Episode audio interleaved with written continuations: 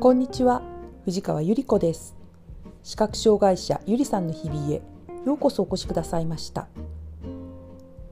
人生100年時代と言われているそうですが半分以上を旅してきた50代半ば以上の年代の皆様にお聞きしたいことがあるんです。それはほっとできる場所がありますか？ということです。今日は僭越ながら私の心象風景の移り変わりを話していきながら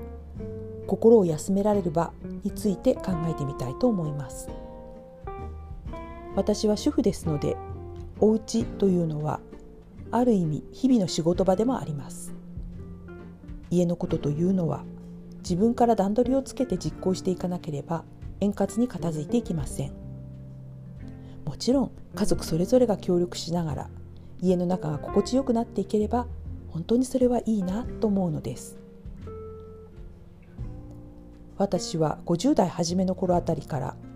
時折お家では全然休めないよとよく思っていました。そこで買い物のついでにカフェで一杯のコーヒーを飲みながら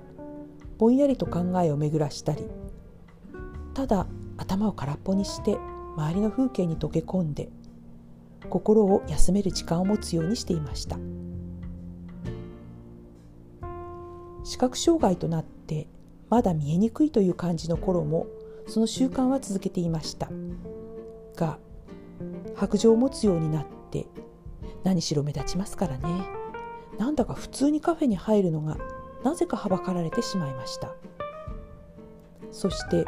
だんだん席が見つけられなくなったりメニューが見えにくくなって困ったり戸惑ったり人とぶつかりそうになってヒヤリとしたりということが多くなって心を休める時間と場所を持つ習慣が一旦途切れました。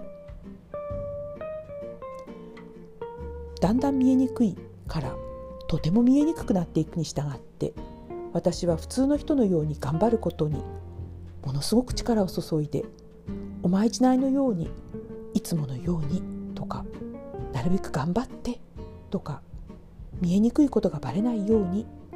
と生活全体に緊張と努力を注いで当たり前ながら疲れ切っていけました。あらゆる場面で見える人の中で頑張っていくことによる疲労感どうしてもいつものようにできなくなっていく挫折感と虚しさにメンタルの健康が損なわれていきました。いろいろな葛藤や思考を痛みを伴いながら一つ一つ洗い出して整理し一時期はメンタルケア専門家とのカウンセリングの時間を持つことによりサポートをいただき数年をかけて見えなくなっていくことは私の人生において敗北ではない。強制的ながら新しい世界へ移行していくのだ。考え方もやり方も人との関わり方も少しずつ変えていって良いのだという境地にたどり着いたのでした。日本展示図書館自立支援室での訓練が始まって数週間した2019年年明けの頃でした。私は展示図書館に通所することがほっとできる場所になっていることに気づきました。そうですね。ありていにぶっちゃけて言っちゃいましょう。展示図書館は目が見えにくい見えない人がいることが当たり前の場所なんです。視覚障害者であることが全然変でもなく見えない人がいて当たり前の場所。仮に困っていれば職員さんがさりげなく声かけやヘルプが必要かどうかを確認してくださいます。私のぼんやりと見えている世界がだんだんと白い闇へと変わっていっても展示図書館の中では視覚障害者ゆりさん以上でもなく以下でもない素の自分でいられたのでした。このように思いがけないほっとできる場所を見つけた私は本当に幸運なことだと思います。もちろんお家がいつでもほっとできる場所であれば素敵ですよね。それでもできれば第2第3の自分にとって安心できる場所があったら本当に助かるのではないかと思うのです。私は今自分の経験を通して思うことがあります。心を休められなくて辛くなっている視覚障害者がひとときほっと心を休められる場所を作りたい。